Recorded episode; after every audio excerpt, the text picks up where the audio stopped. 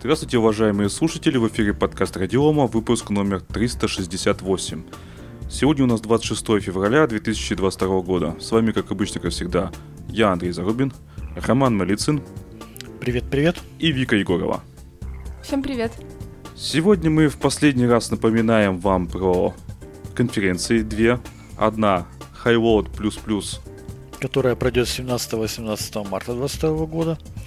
А, напоминаем, что эта конференция посвящена высоконагруженным системам, последним а, лучшим практикам в построении высоконагруженных систем, а, в обеспечении их высокой доступности – если кто-то не э, может по какой-то причине приехать и поучаствовать, то там есть возможность зарегистрироваться, указать свою электронную почту на сайте, быть в курсе обновлений программы и за счет этого иметь ранний доступ к расшифровкам, видео и другим полезным материалам.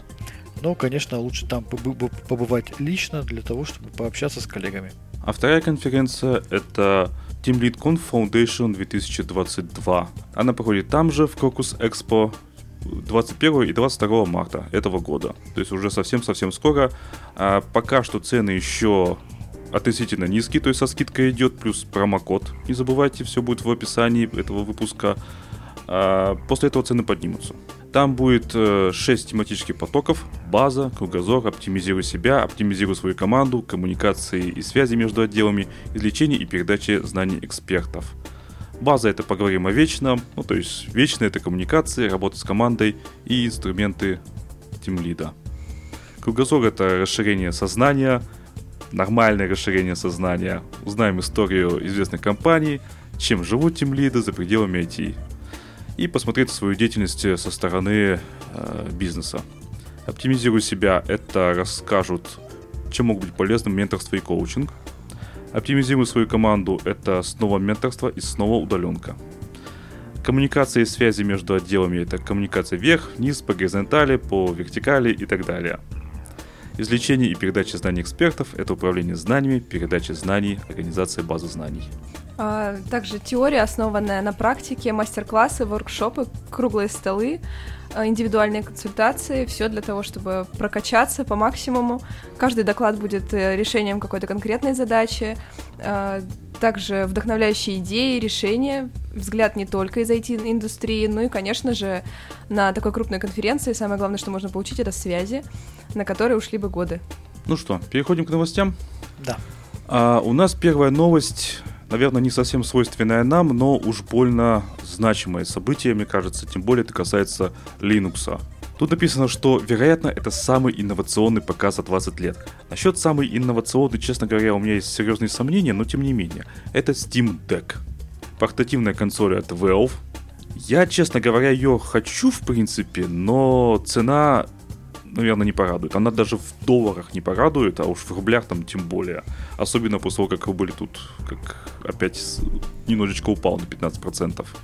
Штука, мне кажется, очень хорошая, с большим экраном. Единственное, что меня удивило, а вот по сравнению с этим главным ее конкурентом Nintendo Switch, у которого разрешение экрана 720p. Так вот, у Steam Deck те же самые 720p, то бишь HD. Я, честно говоря, ожидал Full HD хотя бы. Что-то как-то вот мне так ожидалось. Экран все-таки большой. Такой, сама консолька здоровенная. Хотелось бы Full HD все-таки. Да, ну я не знаю, зачем. На свече этого вполне достаточно. Так а что... у тебя есть Switch? Да. Ну и как, и там глазки нормально? То есть там пиксели не видны? Нет, нет, шикарно вообще. Ну, я, я считаю, что Switch это вообще лучшая покупка была моя. Шикарная абсолютно вещь, причем я даже не знаю, обычно люди ее используют, чтобы вот поиграть дома, по, ой, поиграть там где-нибудь на улице, я не знаю, потом поиграть на телеке, но я даже на телеке в него практически не играла, мне просто нравится именно как консоль, я сразу возвращаюсь вот к этой туманной молодости с PSP, прям чувствую, как, как мне хорошо. Хотя цены ну на игры, вот, конечно, здесь, немного кусаются. Да, здесь будет аналогично, только с играми из э, Steam. Ну, естественно, все будет под Linux. Там, конечно, можно поставить винду, но это, как говорится, не наш метод. А, провели уже тестирование всяких игрушек. Э, все более или менее нормально идут. Ну, то есть там FPS не плавает, скажем так. То есть вот э, провели 5 игр. Нет, больше, не, не 5, больше. Это, это, это блогеры. Это, да, это блогеры, да. Статья, обобщение, э, исследований блогеров производительности платформы Steam Deck. Да-да-да. Значит, минимальное, что по FPS было, это Ghost Runner на ретрейсинге и Forza Horizon 5 на высоких. Если на низких, там уже 60 э, FPS. А так и 40 FPS. Остальные побольше. Dead Cells, например, вообще 164 выдает. Ну там, понятно, почему это пиксельная игрушка. Там нечему тормозить, грубо говоря.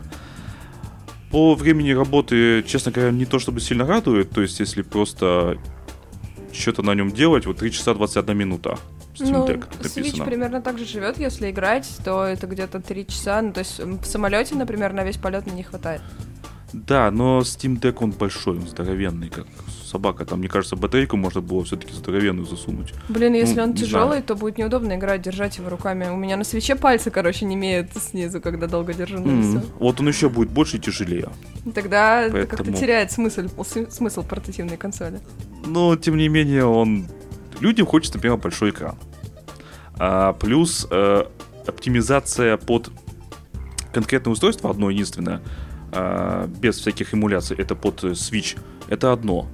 А без оптимизации под э, этот самый Steam Deck куча игрушек, это совершенно другое. Нет, просто Это это, концептуально разные вещи. это теряет свой смысл. То есть люди хотят большой экран, а, высокую производительность, и получается, а чем их ПК не устроил? Еще и все игры. А они хотят, чтобы еще можно было в дороге поиграть. Так а Поэтому если она же тяжеленная, Switch то ты сто раз подумаешь, прежде чем ее брать. спортзал ходи. Я не знаю, что тебе еще ответить. Ну да, да, качайся. Да, давайте по фактам пройдемся. Что еще нам предлагает Valve? Да? А, Steam. А, значит, теперь уже в самом Steam отмечены игры, которые со- со- совместимы со Steam Deck. То есть раньше было как?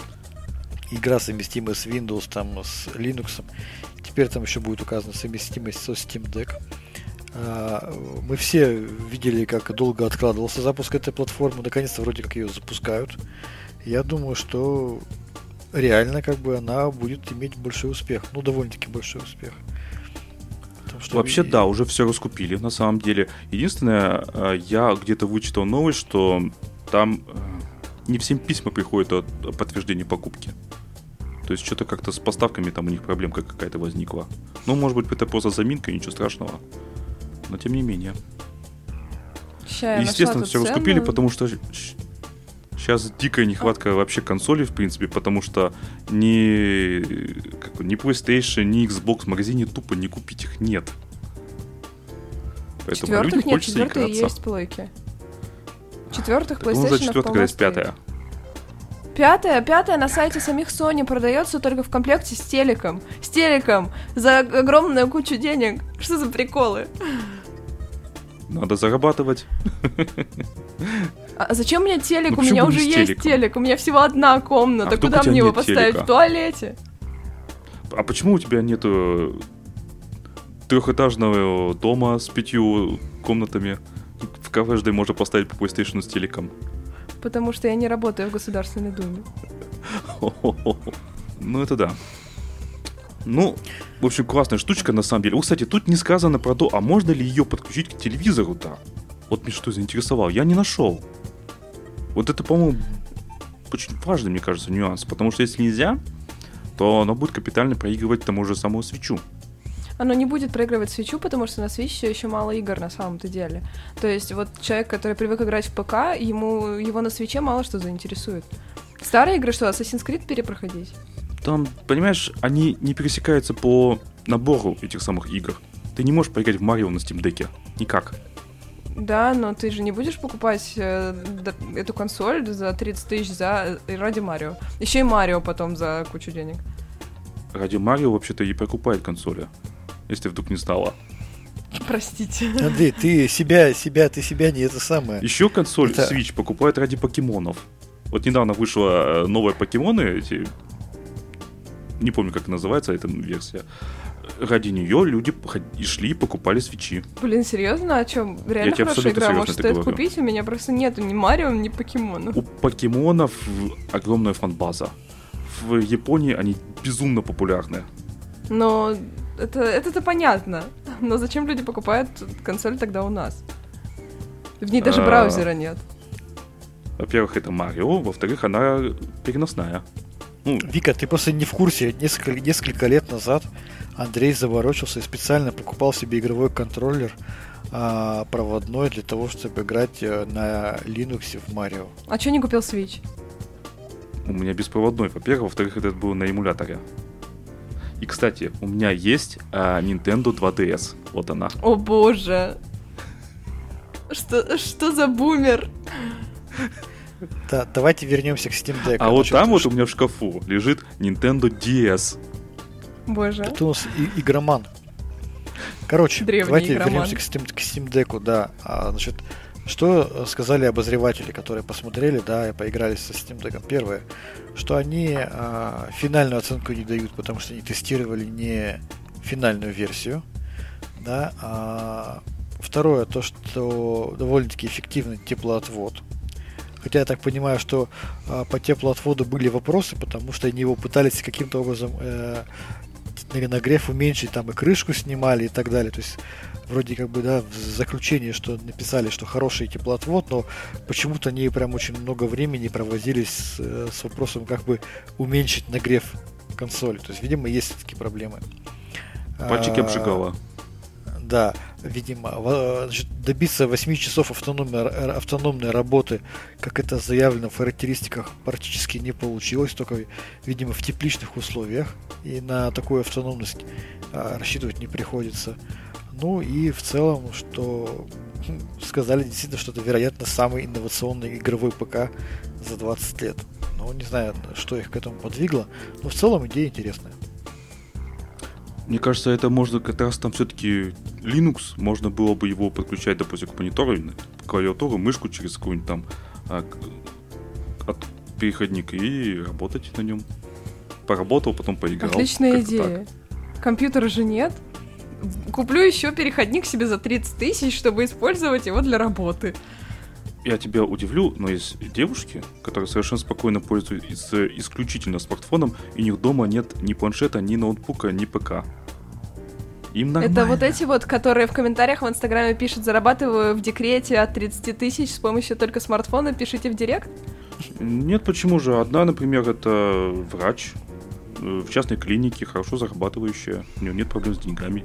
У них до... Почему? А ей не надо, понимаешь, некоторым людям тупо не надо. Вот так бывает, вот смирись. Нет, э, я все равно не понимаю. Ты, потому что ты айтишница и не мыслишь э, жизни без э, компьютера.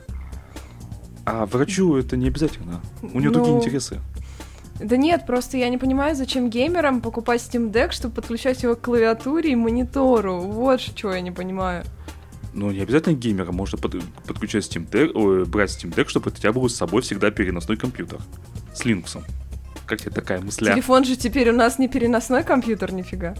Ой, ты этот Android пробовала? Ну там же куча ограничений. Туда не ходи, сюда ходи. Чуть что там, э, все не так.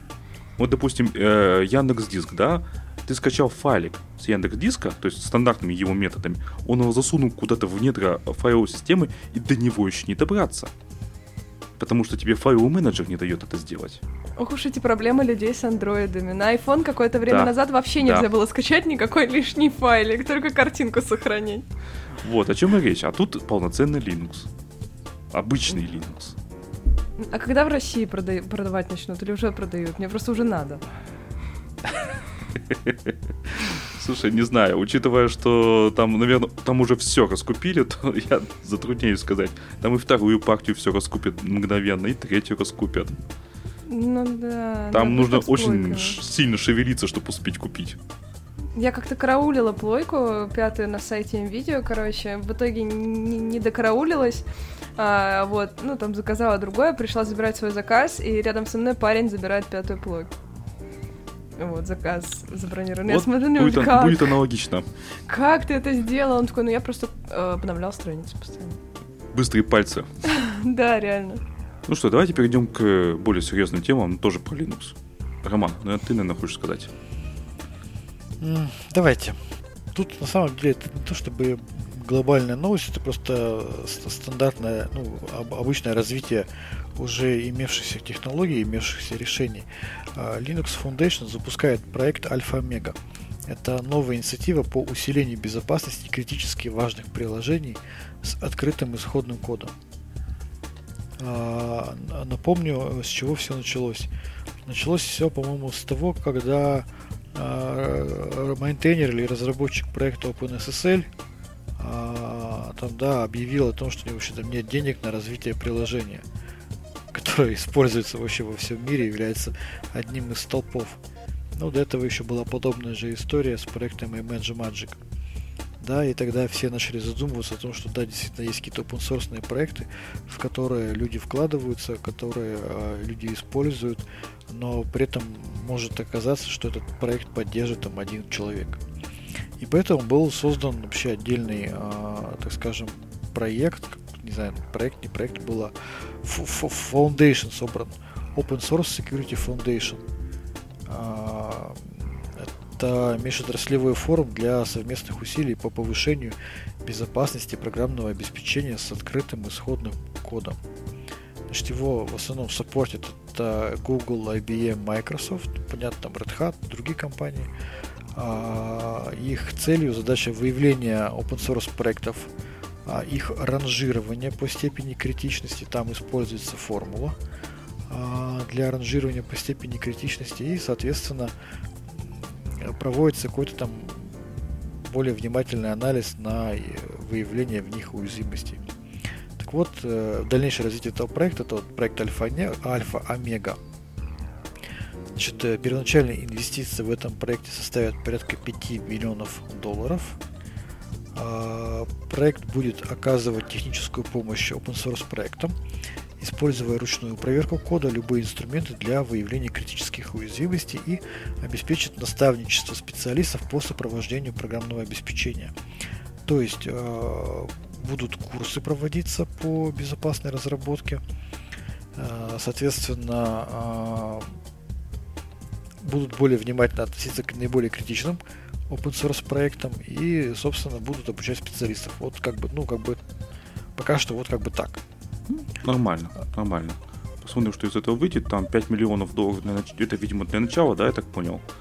А, ну, да, а, там смотри, я смотрел, а, мы смотрели а, инструменты, которые разработаны в рамках этого проекта. Это довольно-таки интересные полезные вещи. Там то, что я видел, это два больших, ну ладно, не сильно больших, но в общем два скрипта, а, задача которых а, обойти а, там все проекты на GitHub, которые там известны, и посмотреть, а, оценить их с точки зрения того, насколько давно в них коммитили, как много там запросов по ним, да, какие текущие уязвимости устранены и так далее, и так далее.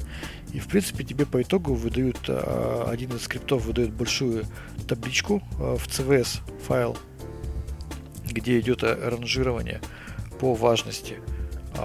И второй скрипт это выдает сводную информацию о том, насколько активно и быстро устраняются различные проблемы в том или ином проекте, да, для того, чтобы это потом, если ты используешь этот open source проект, да, ты можешь как бы, ну, быстренько посмотреть, какое там состояние, да, уровень здоровья, как говорится, этого проекта. Если ты какая-то коммерческая компания, которая использует, как и многие другие open source проекты в своей деятельности, можно сразу отслеживать там состояние жизнеспособности ключевых для тебя open source проектов. При этом, а, ну, а, не могу сказать, что там все корректно оценивается. Ну, просто почему? Потому что оценивается проект на GitHub. А что если проект на GitHub не хостится? А таких для open source проектов много. Ну, например, Xorg. Да, это графический сервер. Он там, честно говоря, там практически не попал в обзор и он не попал в перечень критических компонентов, согласно этим скриптам. Там, по-моему, я смотрел, там только какой-то маленький компонент Xorg попал, который там болтался на GitHub и все. Но учитывая, что Xorg это основной графический сервер сейчас, да, мы помним, что есть Wayland, да, но пока что все равно сейчас Xorg. Но вот он туда особо не попадает и э, не находится на первых местах среди критических компонентов, а на первых местах, там, например, там NPM, там, да, там JavaScript, там, Python, там какие-то средства разработки, язык Go. Но не кажется ли тебе, что проще перенести несколько проектов на GitHub, чем учитывать какие-то еще разные э, хостинги для того, чтобы их оценивать? Возможно, я просто показываю текущие не только плюсы и возможности этого проекта, но и его ограничения. То есть он анализирует только проект на GitHub. Понятно почему? Потому что у GitHub есть API, да, для того, чтобы можно было подключиться по этому API и выгрузить всю эту информацию. Это понятно почему. Вот. Но в целом надо понимать, что такой проект есть. Мы о нем, я, кстати, о нем уже рассказывал пару раз в подкасте. Вот. И сейчас, ну, будет новый, новое развитие этого, этой всей истории люди все озаботились тем, что оказывается open source не такой уж безопасный, не такой уж стабильный, да, и нужно отслеживать, что там происходит. В любой момент любой open source проект может просто исчезнуть. Потому что окажется, что его разрабатывает один человек, который просто надоело. Все. И э, в этом, конечно, есть определенный риск. Мы же видим истории, когда какой-нибудь программист, обидевшись, удаляет свою нужную библиотеку, и там э, в, в, в позу пьющего оленя встают там кучу корпораций. Вот, и, собственно, для этого и это все и развивается. И Google там впереди планеты всей с Microsoft, как ни странно. Ну, Google, потому что использует целую кучу open source кода. Конечно, им выгодно это все двигать в массы, безопасность и все такое. Ну да, да. В этом плане они молодцы, конечно. Я рад, что это, этот проект ведет тоже Linux Foundation. Они достаточно такие демократичные, открытые, прозрачные товарищи. Ну, здорово. Ну, давайте к следующей теме перейдем. В Россию вернемся. В России могут ввести оборотные штрафы за утечку персональных данных. Э, сейчас это обсуждается в Совете Федерации. Э, суть в чем, что предполагаемый размер сейчас э, за утечку персональных данных граждан всего лишь 500 тысяч рублей – что, мягко говоря, для больших компаний ни о чем. То есть э, это не может их принудить хоть как-то усиливать защиту. И предлагается, соответственно, делать именно оборотный, соответственно, штрафы вырастут там, не знаю даже во сколько, в десятки, сотни раз. И вот тогда, может быть, они наконец-то, большие эти компании, начнут предпринимать какие-то действия, а, чтобы защищать эти данные. Вообще тут уже написано, что в 2021 году стоимость э, пробива, то есть получения данных э, граждан от разных компаний, выросла вдвое, а банковской информации в 4 раза. То есть все-таки какие-то действия предпринимаются. Ну вот надо дальше, потому что в два раза это ну, не так уж и ну, смотрите, ну, да. да, а я просто помню, как развивалась э, нормативка по поводу штрафов в отношении а, нарушения законодательства по обороту хранения персональных данных. Первоначально максимальные штрафы там были полторы тысячи рублей, а потом они выросли, там, по-моему, до 30 тысяч рублей. Да, я помню, что я разговаривал с э, руководителем одной компании. Он, по-моему, даже у нас был в подкасте в качестве спецвыпуска, но не будем сейчас называть. Вот. И он э, мне сказал, что, слушай, говорит, а мне для того, чтобы выполнить требования по обеспечению защиты персональных данных, а, мне нужно потратить примерно полтора-два миллиона рублей да, на закупку оборудования, а, программного обеспечения там, и так далее, внедрение и так далее. Штраф за невыполнение этих требований 30 тысяч рублей. Но мне, как руководителю предприятия, организации, там, которая там занимается бизнесом, мне, собственно, что делать? Мне потратить 2 миллиона рублей или заплатить 30 тысяч рублей? Подожди, подожди. Что я выберу? А как же совесть, допустим? Что? Ну, что есть такое такая штука совесть. совесть. Не знаю, у меня тройка по Слушай, биологии но... была, не знаю, что такое совесть. Слушай, совесть, совесть можно успокоить кучей разных методов. Можно совесть успокоить тем, что ты поставил самое последнее обновление и пригласил кого-то специалиста, который тебе скажет, что все в порядке, твоя совесть спокойна. А, вот оно что. Типа, сделал вот. все, что мог, а то, что данные все равно да. утекли, ну, так получилось. Ну, утекли, Потом, утекли, а помню, а что, какая разница? Ну, позвонят им пару раз, скажут, что сотрудники Сбербанка. Да. Потом, значит, история шла дальше. И вроде как все понимали, что 30 тысяч рублей там, для организации в, в прыжке это ни о чем. Типа давайте увеличить. И потом начали думать, а насколько увеличивать? Потому что, ну извините меня, обработкой персональных данных занимаются все от мала до велика, да, и маленькие предприятия, там какой-нибудь, там, я не знаю, мини, мини-пекарня там какая-нибудь, там, которая там какие-нибудь карты выдает, там, да, и, и что, им тоже там миллионы впаивать. И были очень многие э, против того, чтобы увеличивать штрафы за, нарушение э, законодательства об обращении с персональными данными. В общем, в итоге штраф увеличили. Максимальный штраф сейчас 500 тысяч рублей. А, иногда там по э, смежным статьям КАПа может достигать миллионов рублей, но, а, как мы все понимаем, что это не всегда соответствует размеру предприятия, да, то есть там, ну, как бы, даже там, ну, представим себе, какой-нибудь там, ну, ладно, не знаю, Яндекс, хотя мы в Яндексу верим, ну, представь себе, если компания уровня Яндекса нарушит какие-то требования, там, да, на нее 500 тысяч рублей, но это ни о чем. Они даже разбираться не будут, просто заплатят и все. А, поэтому, причем нет, Яндекс мы, мы ни в чем не обвиняем, да, ну, мы уверены, что все хорошо. Да, то есть пример. компании такие большие. Ага, СДЭК, который да. постоянно сливал данные, или у него их воровали, я уж не знаю. Вот это вот э, новость. Когда, если что-то заказал в СДЭКе, то готовься к тому, что тебе позвонят из Сбербанка. И у них потом на сайте появилось, что типа остерегайтесь мошенников, все такое. Что у них там базу, что ли, взломали? Ну и что им этот штраф? Ну вот, да, и, соответственно, вот как бы, видимо, до кого-то дошло, что нужно штраф назначать не в абсолютных величинах, там, да, а сделать его оборотным. То есть в зависимости от того, какой у тебя оборот у компании, да, то есть там ты какой-то процент от этого оборота заплатишь. И тогда это будет чувствительно вообще для всех. Как для крупной компании, так и для мелкой, но не смертельно. Вот, поэтому, соответственно, есть такая версия, вариант, что э, придумают, сделают оборотные штрафы. Я думаю, что это всем понравилось после того, как был впервые применен оборотный штраф для компании Google. Там чуть ли не миллиарды насчитали э, рублей им штрафы. Все таки о, а что так можно было? И все, и тогда и сразу, и ведь смотрите, ладно, наши местные компании там, да, а сразу транснациональные компании забеспокоятся. Какой-нибудь там Apple. Конечно. Не, ну Apple это оборот только в России будет считаться, а не общий, естественно. Но тем не менее, есть такая вероятность, и тогда, может быть, крупные компании будут гораздо более серьезно к этому относиться. А с другой стороны, есть же у нас ГДПР, там, да, европейские требования по защите персональных данных. Там как бы штраф это тоже как бы совсем нифиговый, и все компании с этим сочетаются. Да, и оказалось, что иностранные компании штрафы таки платят. Удивительно, правда? Телеграм вот недавно заплатил.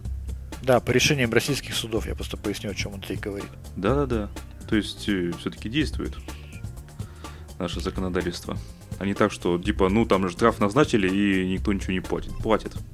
Поэтому вот ожидаем увеличения ответственности за утечку персональных данных в виде оборотных штрафов. Как это будет в реале, не очень понятно, но ждем. Ну, давайте перейдем к самым серьезным темам все-таки у нас тут случилось то, что случилось, и настают последствия, скажем так. Одно из последствий это то, что ФСБ ожидает кибератаку, кибератаки даже на российскую критическую инфраструктуру. А, вообще, американцы, а именно ФБР, если я правильно помню, уже выпустили официальные, ну, там, прямым текстом, что они, да, собираются а, атаковать своими хакерами российские, ну, Россию, в общем. То есть они это совершенно спокойно, значит, э, все это нужно воспринимать действительно серьезно. Да это не шуточки, грубо говоря. А, во... Это банки, это военные объекты, объекты энергетики. Атаки могут быть направлены на разрушение функционирования важных информационных ресурсов и сервисов, нанесение репутационного ущерба, в том числе политические цели, Возможно проведение в дальнейшем вредоносных воздействий и из российского информационного пространства для последовать формирования негативного образа нашей страны в глазах мирового сообщества. Вот это немножко я не понял, это не совсем, ну то есть это из российского для формирования негативного образа. Это уже не кибератака, по-моему, это совсем другое. Это же информационная атака. А, короче, а, еще раз, как бы, да, в чем суть, есть такой у нас Национальный центр по компьютерным инцидентам. Называется он НЦК, Н, НКЦКИ. Его, так скажем, сопровождает ФСБ. Вот они выпустили такой бюллетень. Это как бы, это причем это весь текст бюллетеня, я его читал в оригинале, а, а другого текста там практически нет. А, что негласно, да, рекомендуется и уже обсуждается в профессиональном сообществе. Первое – это обеспечить себе какие-то локальные репозитории, да, то есть выкачать софт, который ты используешь уже на какие-то локальные хранилища для того, чтобы избежать там какого-то отключения. Второе, э, люди уже начинают реально заниматься созданием, если не было еще сделано, так называемых воздушных зазоров, да, air gap, когда а, отключают какие-то критические сети от внешнего, э, от внешних сетевых ресурсов. Там, грубо говоря, от интернета, да, для того, чтобы уж точно там никакие злоумышленники не могли что-нибудь через интернет сделать. Вот. А, понятно, что не все это могут сделать, потому что некоторым нужен интернет для своей деятельности, но в целом такие рекомендации есть.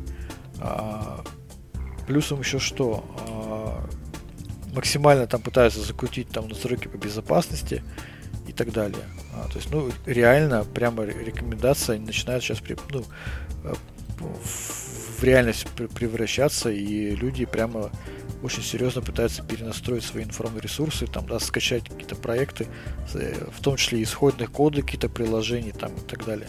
Паника довольно-таки такая серьезная. Ну, не паника, а, скажем, угроза довольно-таки серьезная, люди начинают какие-то действия предпринимать. Ну, ладно еще, то есть как ладно, да, мы можем э, оставить э, защитить как-то свою критическую инфраструктуру, но тем не менее, например, в далеком 2010-м была очень известная, наверное, э, история. Она называется «Операция расплата», когда Anonymous э, обвалили в том числе PayPal, MasterCard, Visa и все остальное. Вот тогда что? Ее же нельзя отключить от интернета, обработку платежей. Нельзя. Она становится немножко бессмысленной. Ну и что тогда? То есть, ну, если тут же основная цель не просто там, не знаю, дудосить сайт Кремля, даже что-то более серьезное. Ну, например, это самое фейки какие-то можно вставлять в сайт Кремля, допустим. Хакнул сайт и вставил новость там, президент России, там, не знаю, призвал там всех там, ага, он редиска. Ну, ну и да. что? Это, это не самая большая проблема. То есть, ну, задудосить какой-то сайт, это еще не самая большая проблема, которая может быть. Да, но вставить фейк это уже большая проблема, на мой взгляд. Особенно на сайте Кремля. То есть это будет восприниматься как официальная новость там может быть несколько минут, но тем не менее это разойдется. Что еще, что еще я сегодня видел интересно? Сегодня я в одном из чатиков а, видел провокатора. А, значит, это чатик по информационной безопасности. Прибежал туда какой-то анонимус и с криками «Все, капец!» а сейчас будет что-то невероятное. Через значит, минуту он сообщает, невероятное случилось. А он говорит, я представитель а, хакерской группы Anonymous. Значит, сообщаем вам всем, что Россию отключают от свифта, что взломали Сбербанк, что все учетные записи Сбербанка сейчас будут опубликованы. И вот так в течение получаса. Ему спрашивают, слушай, а можно какие-то конкретику, что там? Все бойтесь, все ужасно, все капец, мы атаковаем, мы атакуем, мы анонимусы. Там просто какая-то уже, знаешь, начинается, как это называется, манипуляция общественным сознанием и пытки э, разогнать панику. Ну, вот такое тоже есть. Ну, как-то не умело было, судя по всему. Да, мы его забанили. Вот это ну, точно, тоньше надо было действовать, мне кажется. Конечно, ну, смысле, видео не надо, на конечно, Ютубе было, но... с угрозами и все такое. Ну, что, чатики какие-то в Телеграме, еще там людей запугивать, делать что ли нечего? Может, еще к бабушкам на улицу выйти и их запугать? Я вам... А они сейчас везде вот это все. Я вот, например, читаю... Э, я состою в одном чате по посвященным э, античной философии. Всего лишь. Я вас, уда... я вас уверяю, там двое украинцев. Сейчас без... целый день сегодня постили всякие новости с Украины. Ну, понятно. Зачем они это делают? Ну, потому что их это беспокоит. Понятно, почему они это делают. А, да, беспокоит. А что они там прямым текстом один призывал убивать русских?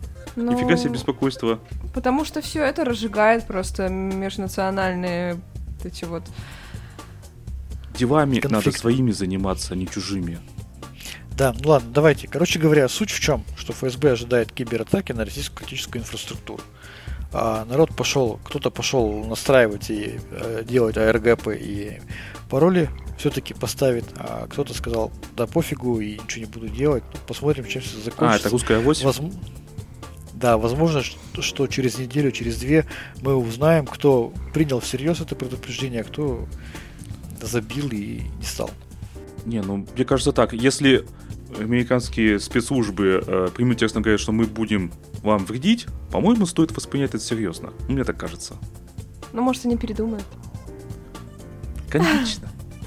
Нет, анонимусы сказали, что они теперь э, будут не просто вредить, а еще и выкапывать всякую грязь. То есть у них там была как-то история, что они э, выкопали какие-то записи разговоров, и это повлекло за собой целую цепь событий. Вот, что они будут выкапывать грязь до тех пор, пока они нароют достаточно. Типа все скелеты шкаф, из шкафов будут вытащены. Вот, так они угрожали. Это звучит более угрожающе, чем типа мы сейчас отключим Россию от свифта, мы взломали Сбербанк, ря! Ну вот, кстати, сегодня вот а, известный специалист по информационной безопасности Алексей Лукаский в одном из чатов а, высказал свое сомнение о том, что хакерская группа Anonymous вообще как бы имеет вообще место быть. Он То есть, может, том, не существует, что... что ли? Да, он пишет, что максимум, чем запомнились это Anonymous, это DDoS и пиар-компания. И по его мнению, серьезно, серьезного за ними ничего ну, нет. Ну, можно почитать, есть целая статья с хронологией, с хронологией событий, когда-то они были довольно известными, но пропали в последнее время, но нельзя сказать, что эта группировка в действительности существует, потому что на самом деле это никакая не организованная группа, это просто люди, и там а, они э, собираются под какой-то общей идеей, и все, эти люди могут приходить и уходить, они даже друг друга не знают, это никакая не организованная группировка на самом деле. Вот Бренд. Все. Ну, Ты говоришь, ну, как будто типа... не восхищаешься. Ой, когда-то я в детстве я в детстве в новостях увидела про них что-то, вот как, что они что-то сделали. Ну, как в детстве, да? Ну, не знаю, может быть, мне лет 12 Тебе было. друг рассказывал, 13, да? может быть, мне было. И я в новостях увидела, я была в таком восторге от того, что люди могут это делать вообще. Ну, сейчас-то ты большая девочка. Да, но я тогда решила, что я стану хацкером. Вот оно чел, вот откуда все это повелось. Пошло. Да, да. Ну ты же из э, белых хакеров. Да, да, да. Ага, то есть нет. То есть, а, тут как этот э, Нео, значит, э, днем ты уважаемый сотрудник, да, у тебя все хорошо, законопослушно, а по ночам... Меня часто спрашивают, знаю ли я Тайлера Дердена. А по ночам она взламывает сайты пиццерий и заказывает себе бесплатные пиццы домой, вот все. Блин, меня раскрыли. Да, ну на самом деле Вика у нас занимается фазингом, поэтому прямое отношение к на самом деле к взлому ПО она имеет как белый хакер, конечно же. Да. Давайте дальше. У нас последняя новость, э, наверное, самая, может, одна из самых наверное, сложных за последнее время. Это производитель полупроводников TSMC намерен соблюдать правила, правила экспортного контроля в отношении России. Формулировка очень расплывчатая. То бишь, э, правила экспортного контроля в отношении России. Чьи правила? Это самый первый вопрос. Да. А, значит, смотрите. Вопрос, на самом деле, очень хороший. А, есть правила экспортного контроля США, да? Они называются EAR – а, значит, э, правила ЯР, они а, направлены в отношении экспортного контроля в части американских товаров, американских товаров и иностранных товаров, которые в себе внутри содержат американские товары. Там, да, там, если код используешь, там, да, то вот должен подпадать. И там бывает так, что там даже 10% нахождения американского там кода там, да, достаточно для того, чтобы тебя вроде как начали принуждать к тому, что ты подпадаешь под правила экспортного контроля США. ЯР. Вот. Но а, это раз. То есть, да, вроде как бы под правила экспортного контроля США. Можно так это прочитать. Но какие и что за правила? Дело в том, что а, эти правила, они очень сложные, они большие. Я просто один из тех людей, который читал их реально. Это большой сложный документ. Там не так все просто, там не так все понятно. А, там есть в первую очередь ограничения под, на товары а, двойного назначения. То есть те товары, которые подпадают под а, использование в обычных гражданских целях и да, военных целях. Это в основном для них там нацелено. А, если мы берем правила экспортного контроля Евросоюза, то они касаются не просто как бы товаров европейских, а именно только там, ну то, что я смог увидеть, правила экспортного контроля Евросоюза относятся в основном к товарам именно тоже двойного назначения. И поэтому вопрос, то есть как бы, ну хорошо, TSMC а, намерен соблюдать правила экспортного контроля. Возможно, они скажут, да, мы будем ограничивать а, те заказы, там, те поставки, которые явно находятся там, двойного назначения. А что такое двойное назначение? Процессоры, которые используют и в домашних ПК и в военных ПК. Я про это говорю, да. Я про это говорю, о том, что что под этим подразумевается, вообще как бы, ну, реально неизвестно. А, это раз. Во-вторых, вроде как бы написали, что TSMC официально уведомила российских разработчиков. Но вот я в реальности поговорил с рядом российских разработчиков процессоров, они говорят, мы ничего, мы ничего от TSMC не получали. Да? То есть реально ситуация очень мутная. И какие реально будут наложены ограничения, тоже вообще не, не ясны. Я смотрел добросовестное заседание правительства под руководством Мишустина, да, где министры, в том числе Минпромторга, отчитывались там, да, об объеме наложенных санкций. Это было, по-моему, вчера или позавчера. Так там было прямо сказано, что мы еще до, до сих пор сами не понимаем, на что и в каком объеме санкции наложены. Вот. Причем американцы как бы делают это довольно-таки непрозрачно. То есть я пытался даже зайти на сайты американские государственные, да, где указаны где э, перечень этих э, товаров, которые подпадают это там лист э, CCCL, когда так он называется, который подпадает под э, двойное назначение, под ограничение, просто недоступен. Сайты просто не открываются из России. Вот, поэтому на сегодняшний день я не видел ни одного четкого заявления, какой товар, э, экспорт какого товара там ограничен, каких процессоров ограничен, в каком объеме, под какие цели. Но все уже перепугались, все уже сделали свои выводы, и все решили, что никаких российских процессоров никогда не будет, эту лавочку надо закрывать, и все, всем до свидания. Издаваться, что, да? Да, кстати, Издаваться. я тоже видела Причем новость.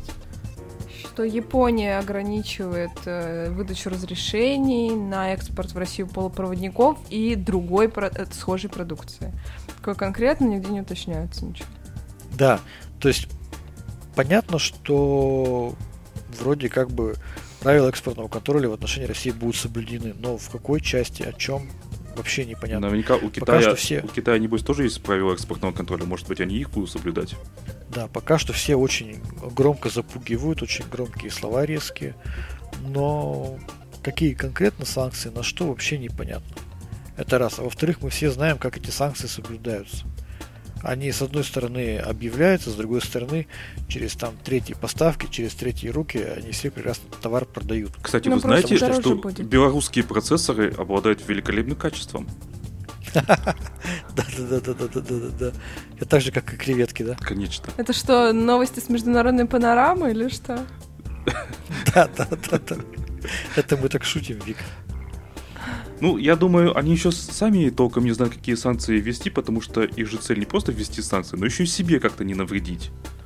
А, например, уже заявили, что нефтянку а, и газ э, под санкции подводить не будут. Позже себе навредят. Какой же Северный поток? А что Северный поток? Ну там Северный поток 2 даже заблокировали. Ну да, они, они, же, они же блокируют сейчас пока. Э, Погоди, его... Вика, ты, ты, а ты в курсе, что с Северным потоком ситуация гораздо более простая? Ты говоришь о том, что блокируют его сертификацию для ввода в эксплуатацию. Да, да. А ты знаешь, что его можно ввести в эксплуатацию легально без сертификации? Нет, откуда же мне знать? Целый миллион Там... евро. Да, ты миллион евро платишь и вводишь без, без сертификации, все нормально. Газпром разорится.